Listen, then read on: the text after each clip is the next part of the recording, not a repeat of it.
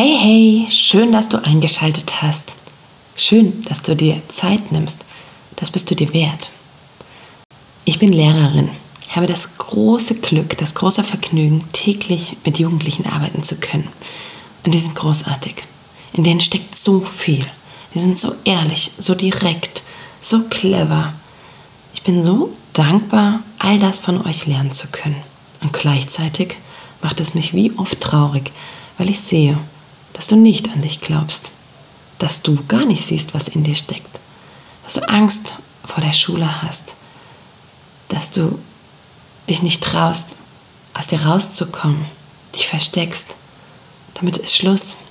Du bist so großartig und das solltest du wissen.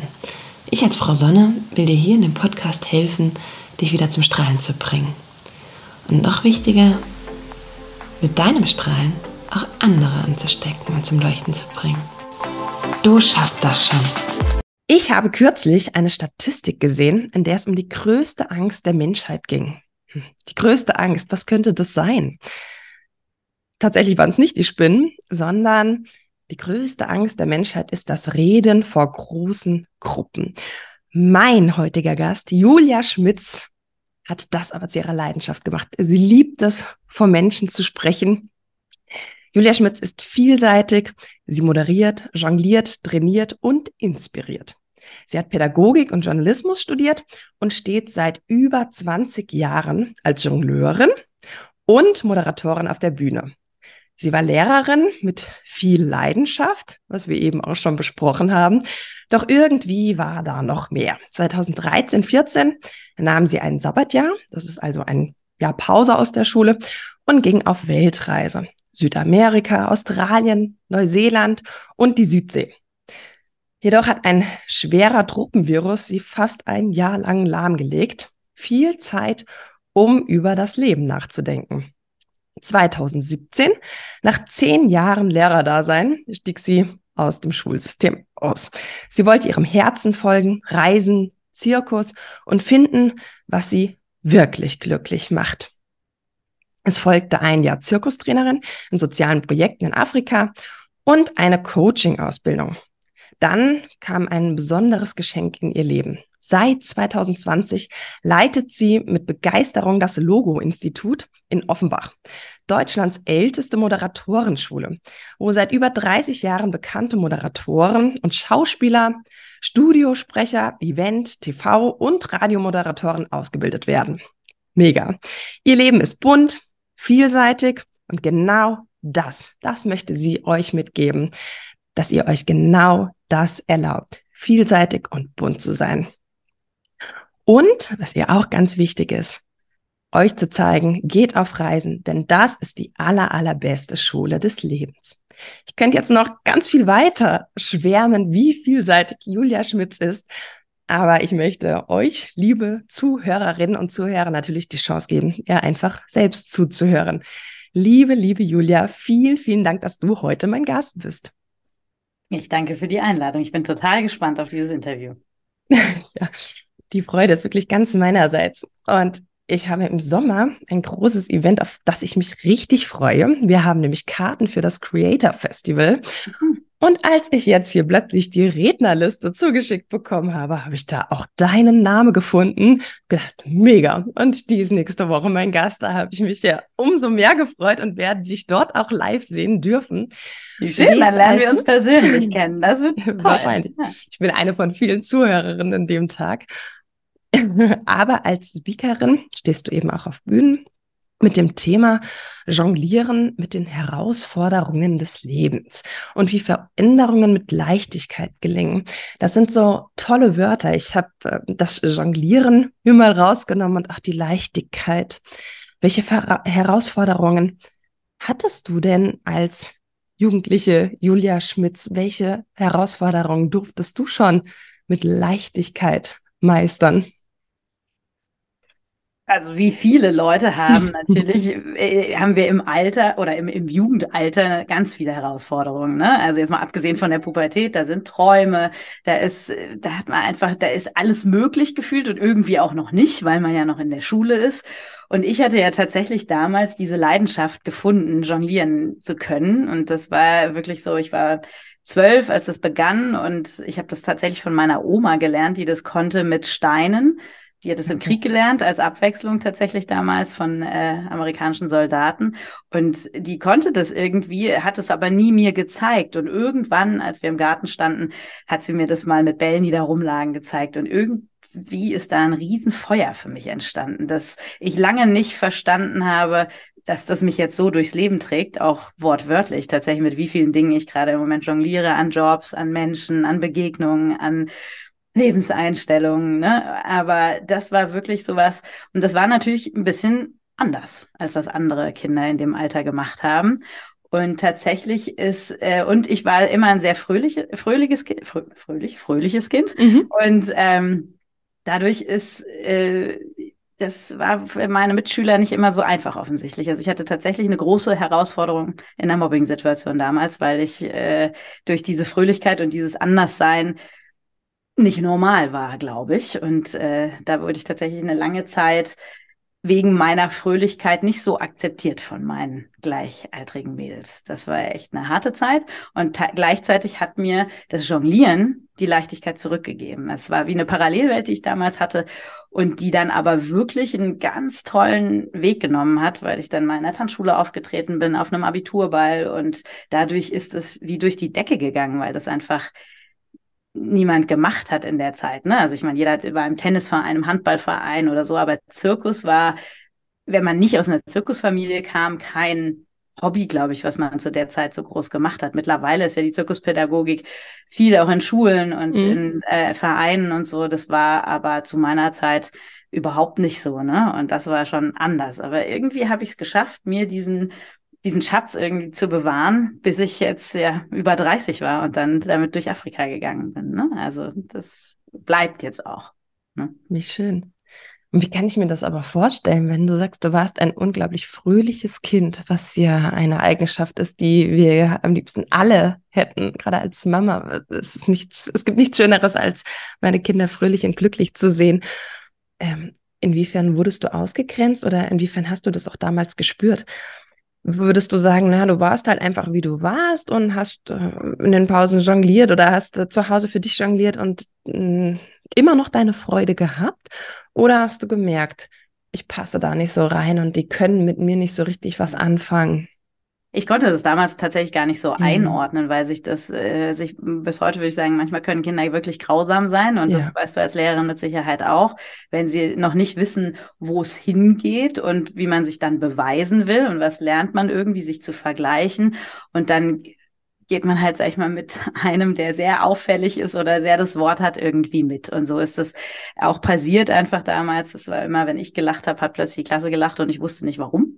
Und das war einfach ein total ekelhaftes Gefühl. Das würde ich bis heute, also es ist immer noch einfach was, was, wo ich sage, das sitzt einfach auch tief, wo ich denke, manchmal bin ich deswegen wahrscheinlich auch Lehrerin geworden, dass ich sowas nicht wollte, dass jemals sowas jemand erlebt. Also ich war auch immer, wenn ähm, so was aufkam, wo ich Klassenlehrerin war oder auch in anderen Klassen, war ich sehr schnell da und habe das auf den Tisch gebracht und habe das mit den Kindern besprochen, weil ich habe gesagt, das ist einfach so was Ungutes, was später euch noch lange begleiten wird und das wollt ihr mit Sicherheit nicht. Ne? Also mhm. das ähm, und das weiß ich auch aus vielen Sachen, wie ich jetzt meinen Weg gegangen bin. Das macht einen natürlich stark, äh, wenn man jetzt zurückblickt aus Dingen, die man gemeistert hat in dieser Zeit.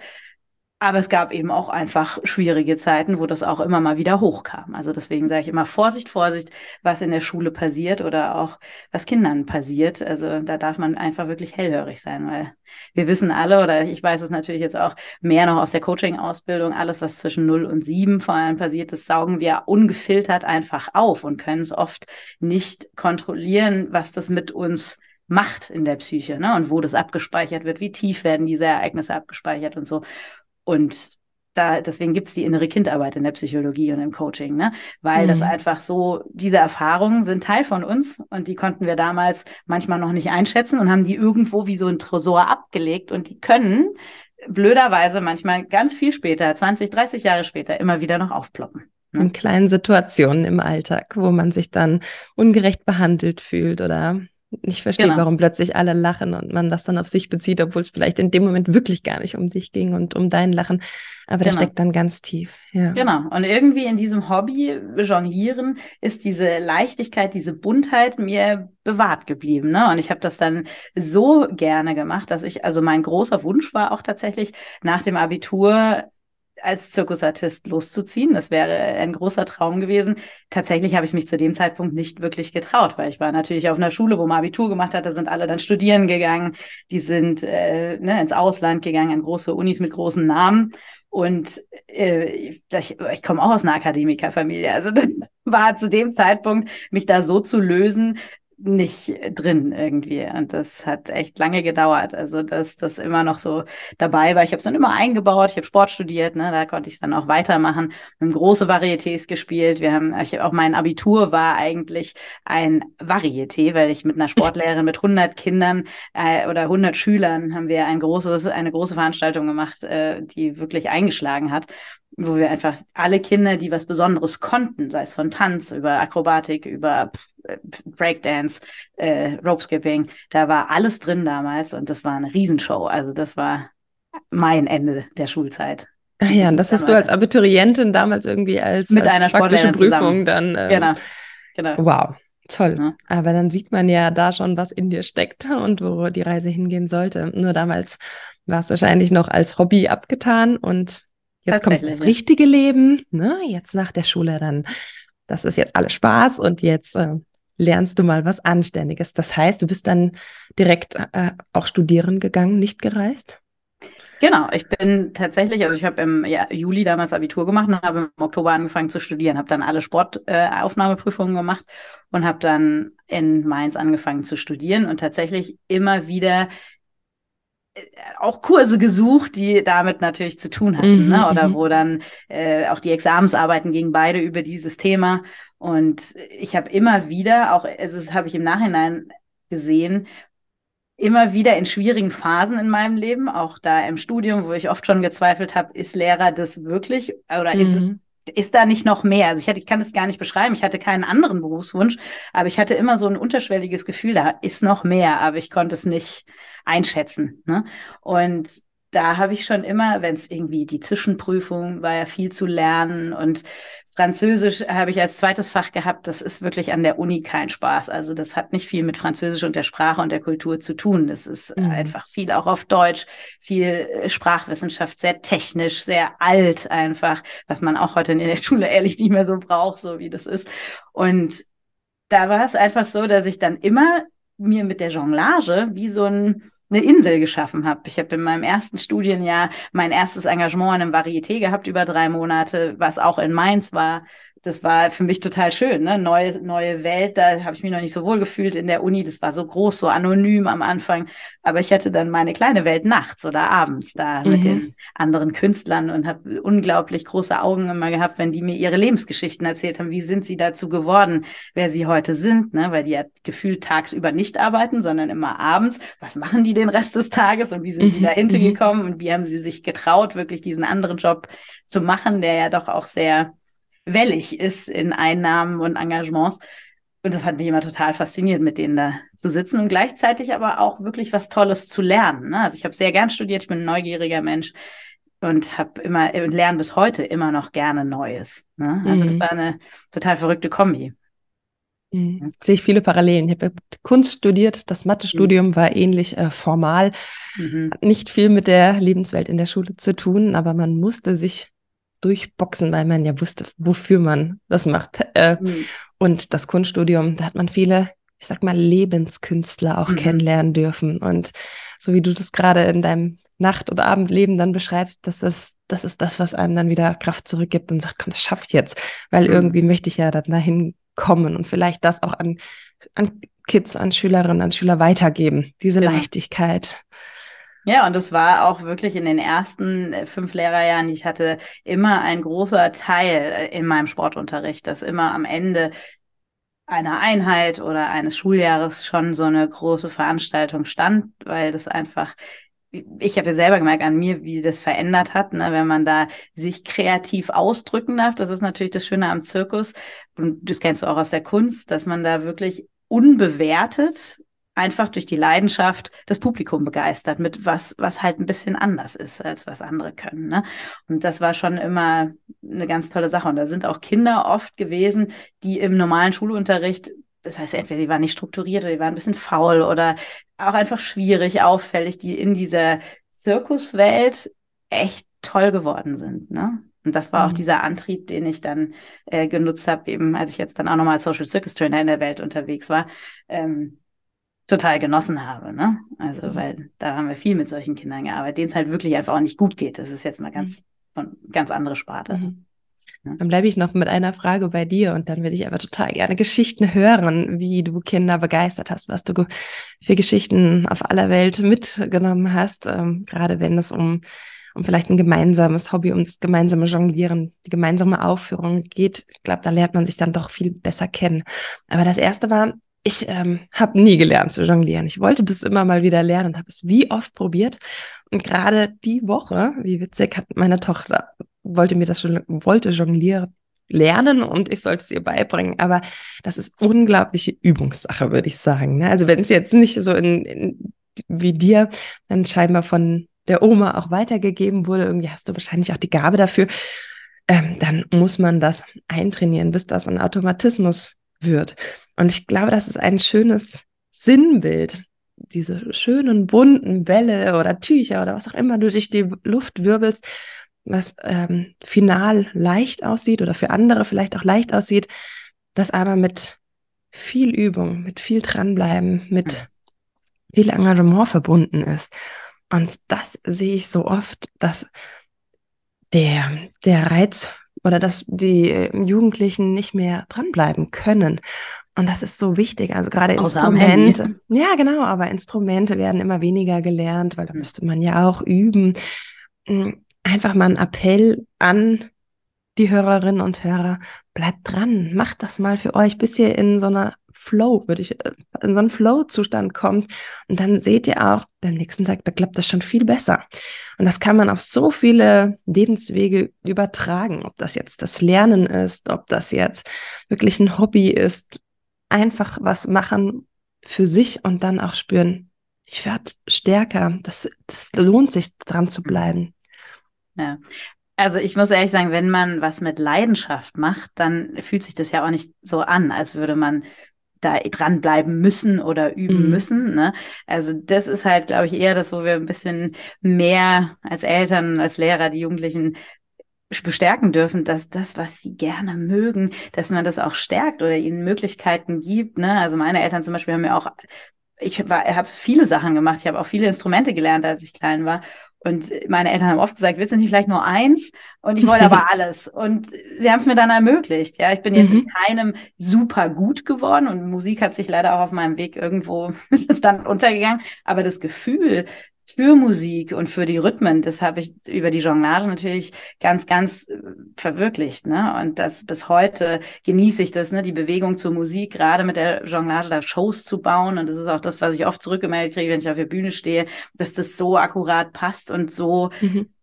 ineinander sich äh, schmilzt, wie auch immer, ja, mhm. mit meiner mhm. Art auf der Bühne zu stehen. Und das ist Leidenschaft einfach. Und mhm. auch heute, wenn ich jetzt sage, mein Job als Moderatorin, Trainerin, da fragen mich auch oft Leute, das klingt bei dir so leicht. Und wenn du da dann dieses Thema anmoderierst oder so, ja, und ich übe es jetzt auch seit äh, 20 Jahren, ja. Also ich mache mhm. das ja auch jeden Tag. Und das würde ich auch jedem, ne, also alles, was leicht aussieht, da steckt viel Arbeit dahinter, viel Zeit einfach, die man da rein investiert hat. Und dennoch ist es eine Investition in dich selbst. Wenn du da gemerkt hast, da ist ein Feld, was mir gefällt. Und wenn das jetzt, weiß ich auch nicht, äh, Mangas malen ist oder, ne? also da gibt's ja die skurrilsten Leidenschaften.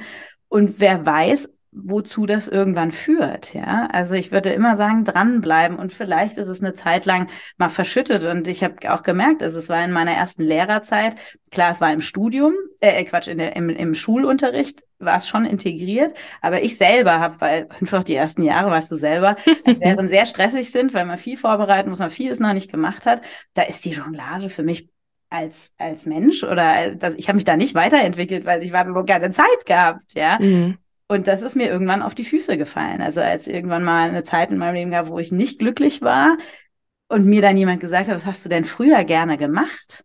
Ja. Und dann kam sofort aus mir raus, dass es die Jonglage war.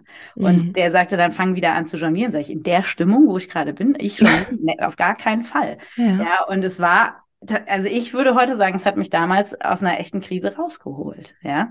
Und das war, und das bin ich bis heute noch dankbar. Deswegen baue ich es halt auch überall gerne immer wieder ein. Und jetzt ist es so, ich meine, auch durch Corona sind die Auftritte nicht mehr so häufig, einfach weil mhm. es nicht mehr mhm. so viele Veranstaltungen gibt.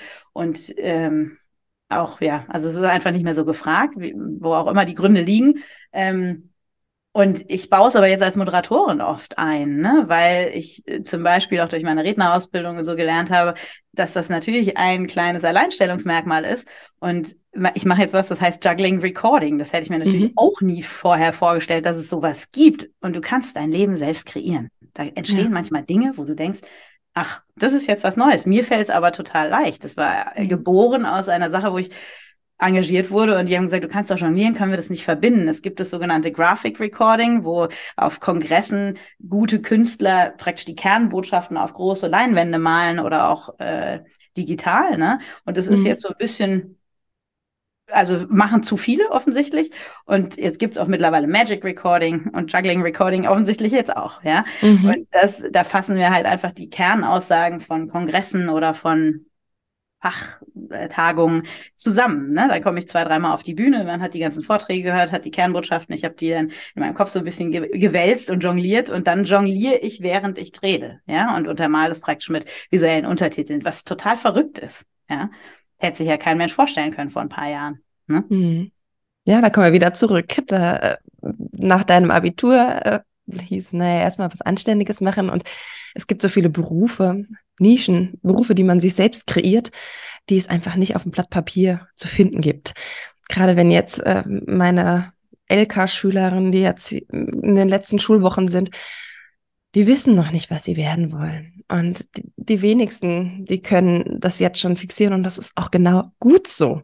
Mhm. Also wie die wenigsten, die sagen, naja, ich werde Lehrerin oder ich studiere jetzt Medizin, weil ich möchte irgendwann Zahnmedizin machen oder was auch immer. Und viele haben das Gefühl, oh, ich bin noch so in der Schwebe. Ich weiß nicht, wer ich bin, ich weiß nicht, was ich machen soll, ich weiß nicht, worin ich gut bin. Da wirklich in sich zu hören, das habe ich mhm. jetzt bei dir so rausgehört. Ähm, und das, die Dinge können noch so banal sein, aber wirklich mal mhm. zu überlegen, was mache ich richtig gerne. Und es ist so erschreckend, auch als Vertrauenslehrerin, wenn ich manchmal sage, was, was machst du denn nachmittags, mhm. wenn es dir nicht gut geht? Wenn, was könntest du machen, damit damit du mal wirklich einen Ausgleich für dich findest. Hm, weiß nicht. Dann wird auf dem Handy rumgedrückt und auf dem mhm. Bett gelegen. Aber die haben kein Hobby. Nichts, ja. worüber die sich identifizieren würden, wo man jetzt in einem mhm. Steckbrief in der Grundschule noch hinschreibt, meine Hobbys sind mhm. malen, tanzen, schwimmen. Und da wieder mhm. hinzukommen, das ist so wichtig. Das höre ich jetzt bei dir und auch bei so vielen ja. anderen Interviewten, dass man was für sich hat, was wo, wo man wirklich in so einen Flow-Zustand kommt. Und wenn es noch so banal wirkt, ja, sich das bei den auch. Einen ist es der Sport, bei den anderen ja. ist es ein Musikinstrument. Oder auch, also ich kenne auch zwei. Auch das Reden. Ja, auch das Reden. Zum Beispiel. Wie, wie viele gute Poetry Slammer kenne ich, die sehr ja. jung sind, wie viele gute Sänger, ja. Die, äh, es gibt Bühnen, es gibt immer noch viele tolle Kleinkunstbühnen in allen Regionen. Und äh, das, da kann man sich ausprobieren. Da äh, zahlt man nichts dafür, kriegt halt auch noch nicht viel dafür. Und dennoch ist es, das ist so schön, um einfach zu testen. Ist mein Talent eigentlich was, was die Menschen auch anspricht. Ne? Ich kann natürlich mein Talent im, äh, im Zimmerchen machen, was auch okay ist. Habe ich ich auch jahrelang gemacht. So, irgendwann ist dieser Moment, gerade bei Kunst, ne, wo die Kunst ist dazu da, um sich auszudrücken. Mhm. Wie schade wäre das, wenn das nicht gezeigt wird. Und ich würde jetzt heute immer im Coaching habe ich so viele Leute vor mir sitzen, die was was Gutes können und das jahrelang einfach nicht gelebt haben. Wo ich denke, ich habe mal diesen Spruch gehört, es ist unterlassene Hilfeleistung, wenn ihr dieses Talent nicht rauslasst. Ja, das ah, ist sehr, sehr und schön. Das, ja. Und das lebt. Ja, genauso, wenn ich Menschen jetzt hier habe, die sich nicht trauen zu reden, damit bist du ja eingestiegen. Das ist die größte Angst der Menschheit, ja. Und es gibt so viele Menschen, die so viele Visionen haben oder die Führungskräfte sind, die ganz toll also wirklich toll führen und Ideen haben und anders ihr Team zu führen und das nicht in Worten auf die Straße kriegen manchmal.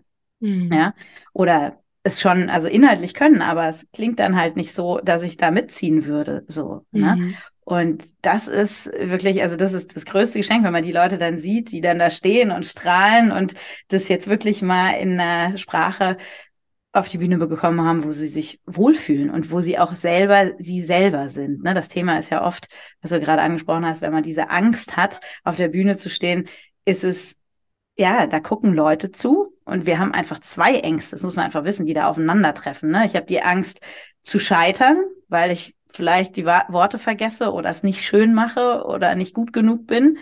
Und ich habe die Angst, nicht geliebt zu werden, weil wenn mhm. ich das mhm. ver verzocke, da diesen ersten Eindruck auf der Bühne, dann ist es echt schwer, den zu revidieren. Man sagt ja auch, ne, es gibt keine zweite Chance für den ersten Eindruck sagt man nicht umsonst. Ne? Und da habe ich vielleicht noch kein Wort gesagt, sondern ich bin nur auf die Bühne gegangen oder habe mich irgendwie verhalten. Ne? Mhm.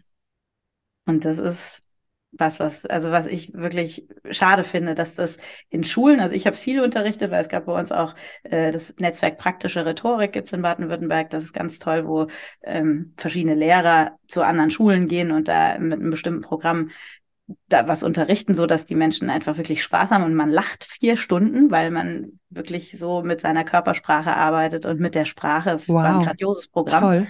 Und das finde ich so wichtig, ne? Und auch, was wir im Coaching gelernt haben, dass einfach diese, diese Wertearbeit so wichtig ist. Das fehlt mir echt noch in Schulen, mhm. dass wir da, da würde ich einfach viel mehr in Schulen gehen wollen und diese Wertearbeit zu unterrichten, dass ich verstehe, wofür brenne ich, was ist eigentlich meins. Das kann ich herausfinden in Beziehungen, in wie ich bin zu meinen Freunden, zu meinen Eltern und mhm. was meine Träume sind. Und da gibt es einfach ein paar Übungen, und da, wenn ich das damals gewusst hätte, was meine Werte sind, also ich hatte immer so ein Gefühl, aber richtig aussprechen konnte ich sie mhm. nicht. Aber als ich vor, naja, mittlerweile doch fast zehn Jahren diese ganze Coaching-Schiene eingeschlagen bin, um mich zu finden, und als ich dann wusste, dass mein Thema ist Freiheit, Abwechslung, ich brauche Abwechslung im Tag und im Alltag und die Verbindung zu Menschen, war mir auch irgendwann klar, wenn man dieses Sieb irgendwie über mein Leben legt, dass Lehrer nicht das Richtige ist weil mhm. die Verbindung zu Menschen kann ich nicht immer so tief, wie ich es gerne hätte, haben, wenn ich sie bewerten mhm. muss. Mhm. Oder der Schulalltag, ich habe ihn versucht, abwechslungsreich zu gestalten und mache es auch immer gerne. Und das machen viele Lehrer ganz, ganz toll. Und dennoch war es für mich in diesem System, wo ich dem ich ja natürlich auch genügen muss, nicht ganz so, wie ich mir das vorgestellt habe. Es ist halt nicht 100 Prozent mhm. an und Freiheit hatte ich auch viel durch die Ferien und so. Ich wollte sie aber offensichtlich, gibt es da was in mir, mein Herz, das wollte noch mehr. Dafür muss man natürlich ein paar Kompromisse eingehen, eine gewisse Unsicherheit, die dann kommt. Ne? Und auch als mhm. ich damals ausgestiegen bin, ja, läuft es denn lange so gut weiter? Habe ich genug Geld, dass ich einfach reisen kann und leben kann? Und mhm. wenn jemand dann das Vertrauen aber entwickelt, und das auch lernt, also ich habe das damals von meinem Coaching-Mentor gelernt, dann äh, funktioniert es wirklich. Es ist dann die innere Einstellung. Dann ergeben sich Sachen und Türen öffnen sich da. Das kann man sich gar nicht vorstellen in dem Moment, wenn man auf der Reise ist. Ja. Mhm. Das heißt, das Erste, was ich jetzt so festhalten würde von dem, was du gerade gesagt hast, ist wirklich zu sich zu finden, zu überlegen, hm, was, was ist das, was mich ausmacht und dass wir da viel mehr in der Schule auch hinarbeiten sollten. Und wenn das eben nicht vom Schulsystem gegeben ist, dann jeder für sich wirklich mal ausprobieren, mhm. machen und nicht im Vergleich. Das hast du mir irgendwann auch mal geschrieben, als ich dich mhm. angeschrieben hatte. Was würdest du deinem jüngeren Ich mitgeben? Vergleiche dich nicht. Denn das hemmt. Und das ist mhm. wahrscheinlich auch der Grund, warum viele auch dann irgendwann, du hast eben von Firmen gesprochen, von ähm, Menschen, die ein tolles Team haben, aber die es nicht transportieren können, weil man dann immer das Gefühl hat, perfekt sprechen zu müssen. Mhm. Und der macht das vielleicht viel besser und in der Schule ähnlich. Der kann das vielleicht viel besser rüberbringen oder hatte schon gesagt, ich lasse meine Finger jetzt mal unten. Aber das in seiner eigenen Sprache zu transportieren, mhm. das ist das Wichtige. Auf sich hören und da ist jede die Botschaft, alles, was du mitzugeben hast, ist wichtig. Du bist mhm. da ein Unikat, wenn, wenn du dir vertraust und wenn du dann zu dir gefunden hast, ne? Und mhm. eben nicht nur irgendjemand imitierst oder Genau. Und gleichzeitig würde ich allen Hörern hier sagen, also gerade den Jugendlichen, die noch in der Schule sind, es ist tatsächlich nicht einfach. Wir sind da in einem sozialen Gefüge, da in der Klasse und da also da sich nicht zu vergleichen, das haben wir einfach nicht gelernt. Mhm. Wenn du es aber schaffst, dass du einfach du bist und da wirklich deine Persönlichkeit so lebst, wie du bist, dann wirst du echt auch ein Vorbild. Ja. Mhm. Und das ist, ich weiß, es ist nicht leicht, äh, und dennoch kann ich dir nur raten, das zu, also bei dir zu bleiben und das wirklich zu schaffen. Ne, mhm. Ganz echt du zu bleiben und dich nicht von, was man auf Instagram oder was die anderen mhm. sagen oder so. Das gehört irgendwo dazu. Man will mitreden, keine Frage. Und dennoch immer mal kurz gegen zu checken, ist das was für mich oder gehöre ich da dazu in dem Sinne? Mhm? Mhm. Und dennoch, es ist einfach also unsere größte Angst ist nicht dazu zu gehören, ne? Mhm. Also egal in welcher Lebensphase. Wenn wir Singles sind, fühlen wir uns blöd, weil wir einfach ne, die ganzen Paare sehen, ne? Wenn wir keine Geschwister haben, fehlt irgendwie was, so, ne? Und da dann immer zu gucken, und was habe ich? Was, was, wofür bin ich dankbar für das, was ich in mhm. meinem Leben habe? Was kann ich tun? Welche Freiheiten habe ich? Was habe ich schon gelernt? Was habe ich mit anderen gemacht? Ja, also da bisschen zu, drauf zu vertrauen. Und das immer Schritt für Schritt, in kleinen Schritten. Genau. Da habe ich den schönen Satz irgendwann mal gehört, nicht gemacht hast du ja schon. Und wenn es sich in dem Moment eben nicht gut anfühlt und dann trau dich, was Neues auszuprobieren. Dann trau dich, mal einen ersten Schritt zu wagen oder irgendwie mal was auszutesten. Also das habe ich mir oft gedacht, ach, es wäre so schön und man, man träumt manchmal groß und verbietet es sich dann gleichzeitig, wenn man denkt, ach nee, warum habe ich das Recht, das zu tun und andere können das vielleicht viel besser. Und dann aber zu sagen, nee, ich habe nicht gemacht, habe ich ja schon, jetzt probiere ich einfach mal aus, wie sich anfühlt, wenn ich mal mal bunt bin, mal laut bin, mhm. mal jonglierend in die Schule komme. Also wenn ich das mal testen und schauen und dann wird es Irritationen geben. Das ist ganz klar, weil andere natürlich dann auch äh, wieder im Vergleich stehen und denken, mhm. hm, wieso traut die sich das jetzt?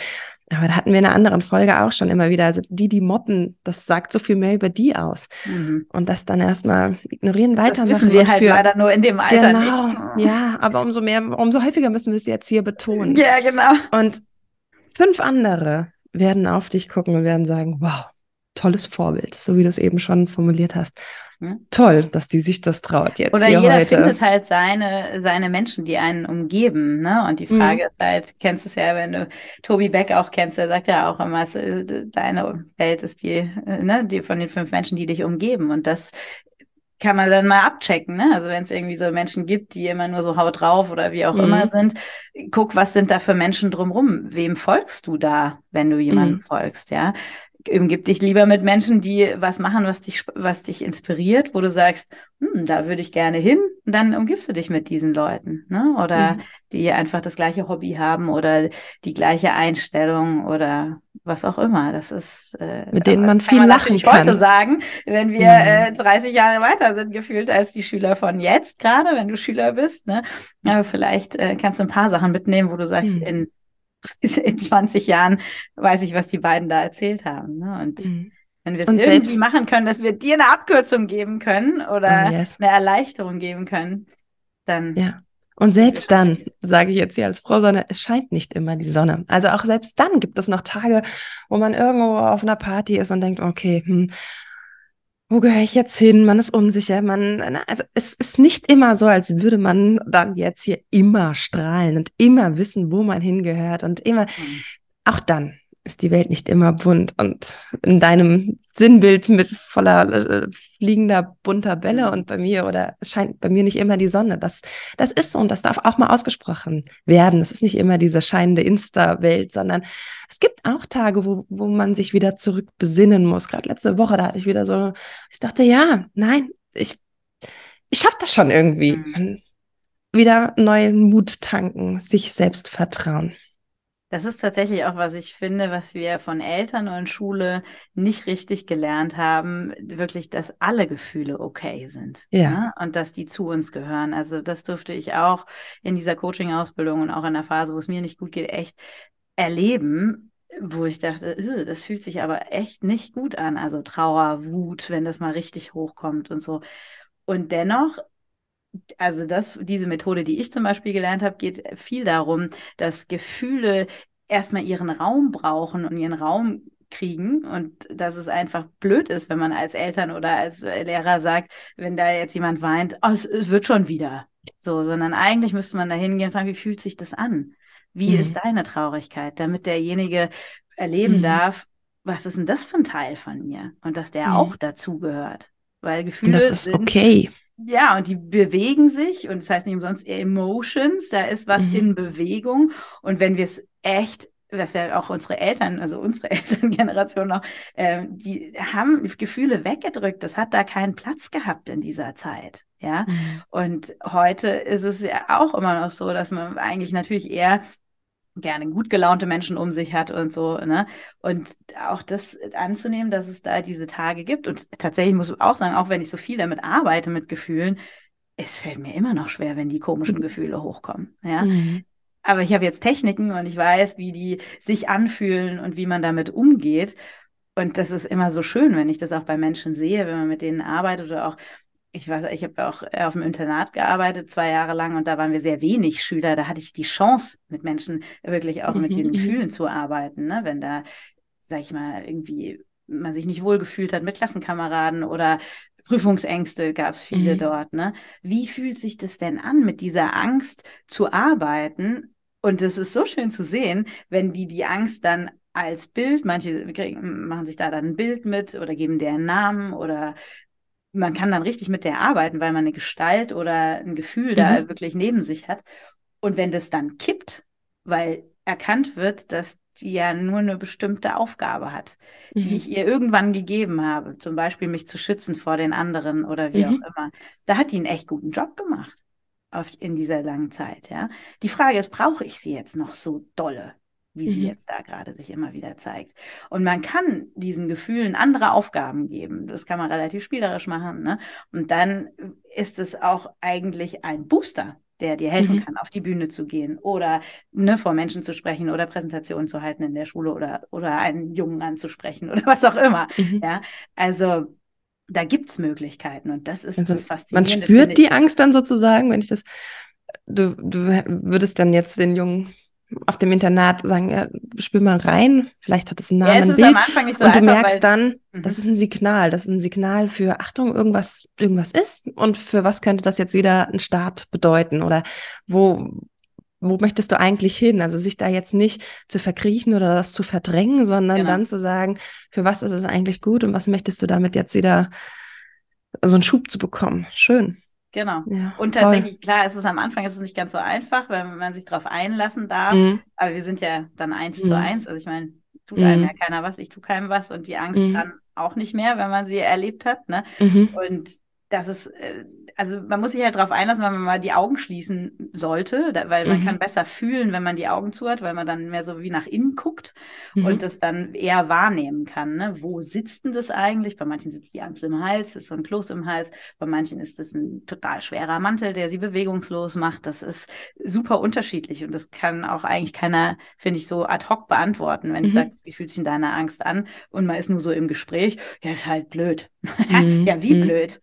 Ne? Mhm. So, und dann fangen wir da an und gucken, wie fühlt sich das an. Und da passieren echt, finde ich, immer tolle Sachen. Und ich habe viele, die dann, also sowohl Erwachsene als auch äh, Jugendliche damals, die dann immer noch kamen und sagen, oh, und da, ich vergesse den Moment nie, wo ich die so erlebt habe und die haben ein Bild, mhm. ne? Oder die mhm. sagen, ich habe da mein Stein in der Tasche oder wie auch immer. Ne? Also ist ja immer die Frage, wie zeigt die sich dann und was kann man mit der machen, um die zu integrieren.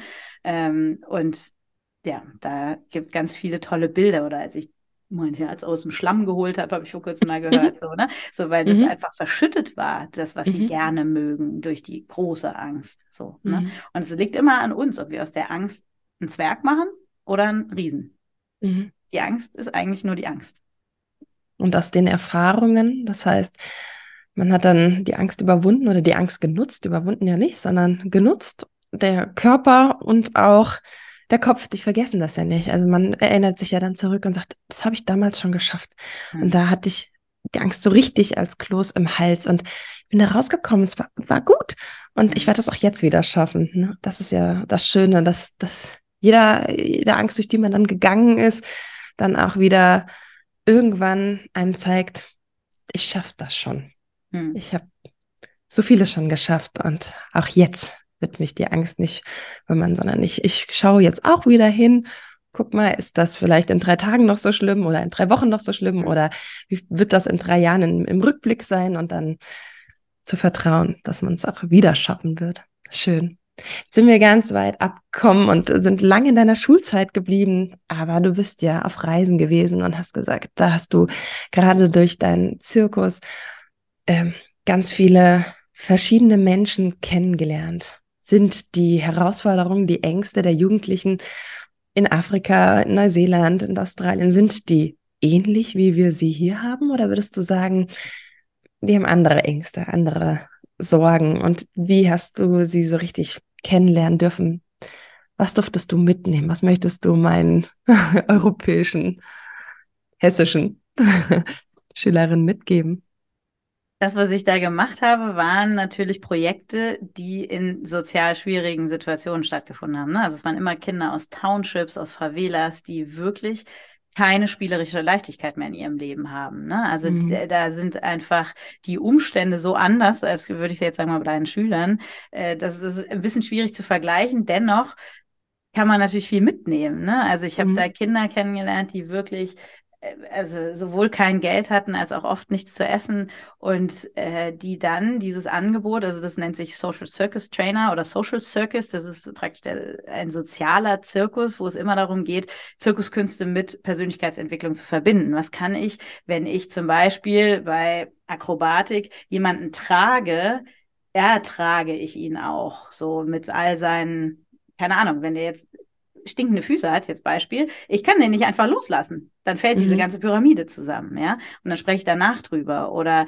wenn kleine, kleinere Kinder, die vielleicht schüchtern sind oder so, die sich immer zurückgezogen haben, hatten wir oft, äh, auch gerade in Südamerika, ne, und die dann auch nicht gesprochen haben und die dann einmal wirklich hochgehoben wurden auf dieser ganzen Pyramide, ja, dann ähm, haben die plötzlich äh, diese Stärke gefühlt oder diese, ich habe auch eine Größe.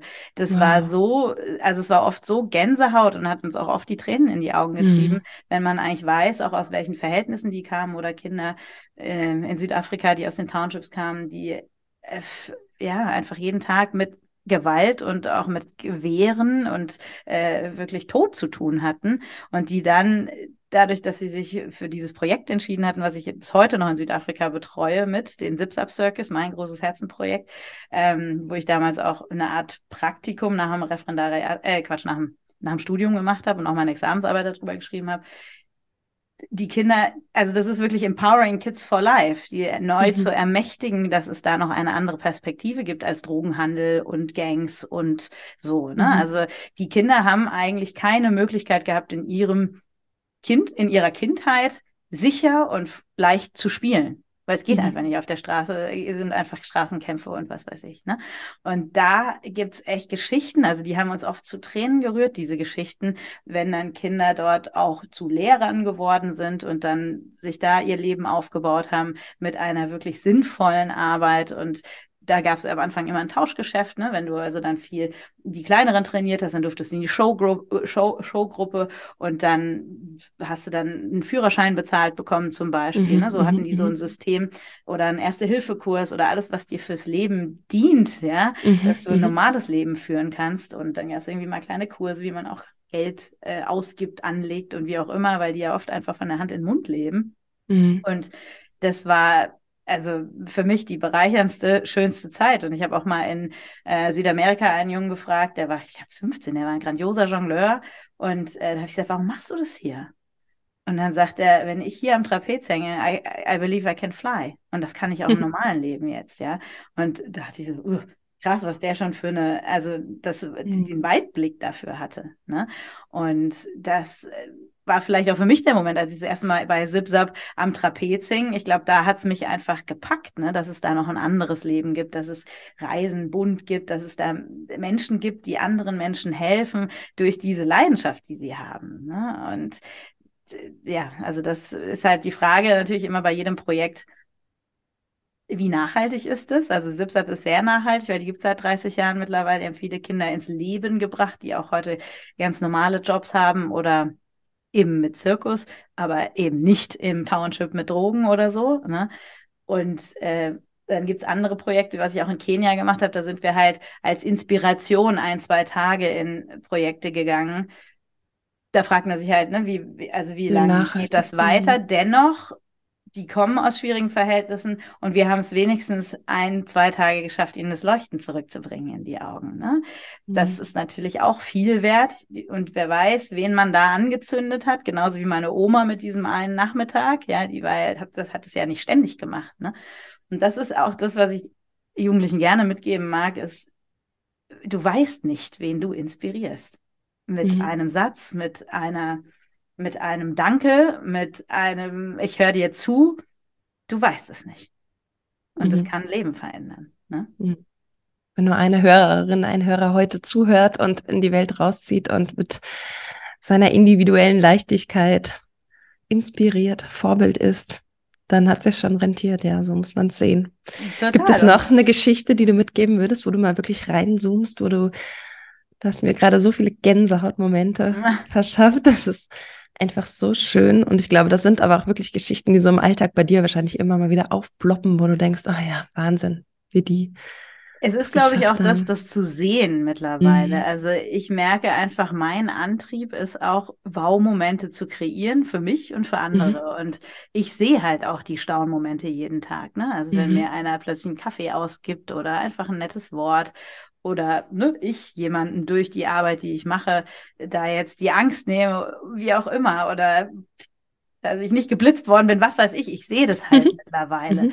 so, ne? Und das dürfen, finde ich, dürfen wir viel mehr kultivieren, mhm. dass wir da die schönen Dinge sehen, die wir für selbstverständlich haben. Das ist auch das, was ich, weil du vorhin gefragt hast, auch mitgenommen habe aus dieser so Social Circus Arbeit. Wenn du dann zurückkommst und siehst, über was sich teilweise manchmal Schüler, Eltern oder auch Kollegen äh, beschweren. Und wir, mhm.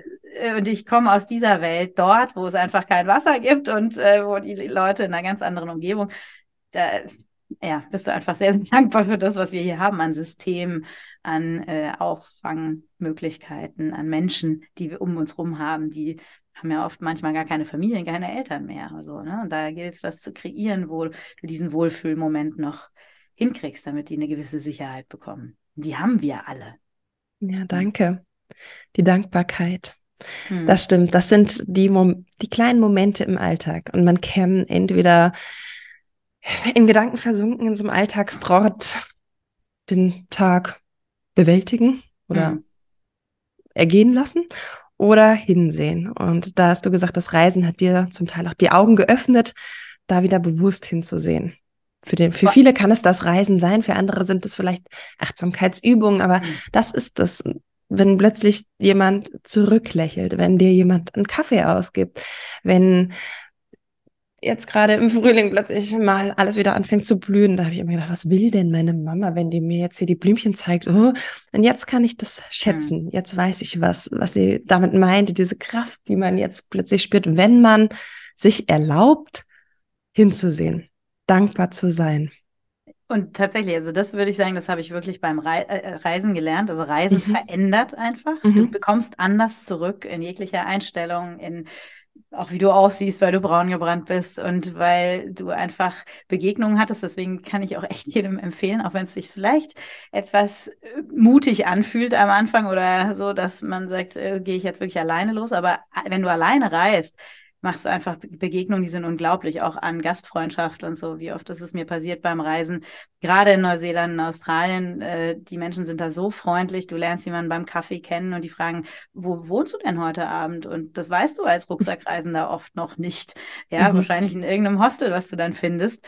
Und wie oft hatte ich es, dass ich eingeladen wurde? Da kann man natürlich jetzt sagen, ja, bist du wahnsinnig, bei einem Fremden mitzugeben? So haben wir es ja gelernt. Mhm. Aber im Endeffekt entwickelst du ein Bauchgefühl. Ich habe nie eine schlechte Erfahrung gemacht. Also ich will mhm. jetzt nicht hier, es kriegt vielleicht eine Elternshitstorm, aber ähm, ich würde ne, also das ist ja das Erwachsenwerden auch abzuchecken. Gut, und wenn ich irgendwie ein komisches Gefühl habe, dann gehe ich halt nicht mit mhm. oder so. Ne?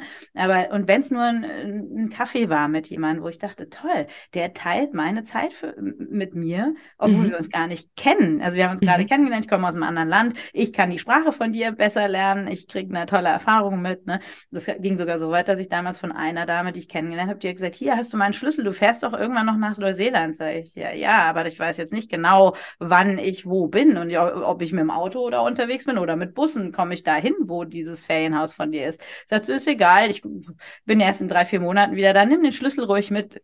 Weil ich gesagt, wir Verrückt. kennen uns kaum. Ja. Und Wahnsinn. sind heute natürlich Freundschaften fürs Leben geworden. Die waren jetzt auch schon dreimal hier. Aber damals stand ich da wirklich so, dachte ich, das wird kein Deutscher machen. Nein, ja. ja. Ja. Also muss man einfach mal sagen, das ist eine andere Kultur und die schließen ja auch ihre Häuser nicht ab, ja. Also das, da denke ich mir, also als ich da zu Gast war, bei einer habe ich gesagt, also in dem Rucksack ist mein Leben, können wir die Tür abschließen? Sagt sie, naja, wenn du willst. da so, okay, ja. Und das mhm. sind halt Werte, die wir da kennenlernen, wo man denkt so, boah, das ist bei denen einfach anders als bei uns. Und wieso, was, was hindert uns eigentlich daran, das bei uns zu integrieren? So, ne? Und dann mhm. darf jeder selber aus dem Buffet des Lebens raussuchen, was ihm gefällt. Ne? Und deswegen, ja. Hab ich, also ich habe mittlerweile auch ein Buch geschrieben, es ist noch nicht draußen, aber da sind diese ganzen Geschichten drin, ne? Von den Reisen. Zum Thema Reisen. Okay, ja, dann werde also ich. Es, ist Thema ist um die Reise, äh, die Reise um die Welt zurück zu dir. Ne? Also das heißt nicht, dass jeder losreisen muss. Ähm, es können ja auch kleine Reisen sein und kleine Begegnungen und so. Es sind einfach ganz viele Geschichten, aus denen meine Veränderung entstanden ist, dass ich heute erst natürlich sehe, die aber schon ganz schön früh angefangen hat. Mit mhm. Südafrika damals 2005, würde ich sagen, ging vieles. Sobald los. das Buch draußen ist, werde ich sofort verlinken. Ich glaube, ja, sind so ich, viele, ich also schon, inklusive also, mir, wir sind so ich bin aufgeregt, neugierig. ja, ich habe schon, wissen, ich hab schon einen kleinen Link kreiert. Also ihr könnt euch ah, gerne ja. nach dem Podcast eintragen äh, für einen kleinen Newsletter, wo das dann veröffentlicht wird, mhm. wo auch, also ich habe ja auch dir gesagt, ich habe einen Online-Kurs auch mal für Jugendliche gemacht, wo wirklich die ganzen Reisetipps und Ideen, wie man sich sein Auslandsjahr kreiert, gepaart mit Coaching-Übungen, mhm, mhm, wie das funktioniert, dass man seine Werte findet, wer bin ich eigentlich, was will ich eigentlich und wie kann ich das auch beim Reisen oder auch ohne Reisen ähm, für mich fühlen, den gibt es auch, nur der wird gerade so ein bisschen überarbeitet. Das heißt, das gebe ich euch gerne alles, die Infos dazu. Ne? Also. Was ein Geschenk. Vielen, vielen Dank dafür. Deinen Link werde ich sehr gerne teilen. Am Ende des Interviews frage ich immer nochmal, ob du einen Satz hast, der dich begleitet, der dich, ich stelle es mir immer als Bild vor, auf dem Nachttisch, der dich abends in Dankbarkeit vielleicht einschlafen lässt, aber auch morgens für den nächsten Tag pusht, wie du es vorhin mhm. so schön gesagt hast. Mich leitet schon, seitdem ich ganz klein bin, ein Spruch, träume nicht dein Leben, lebe deinen Traum. Mhm.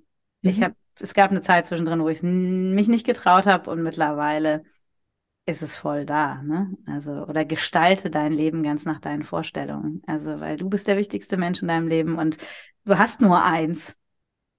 Also, dann mach was draus.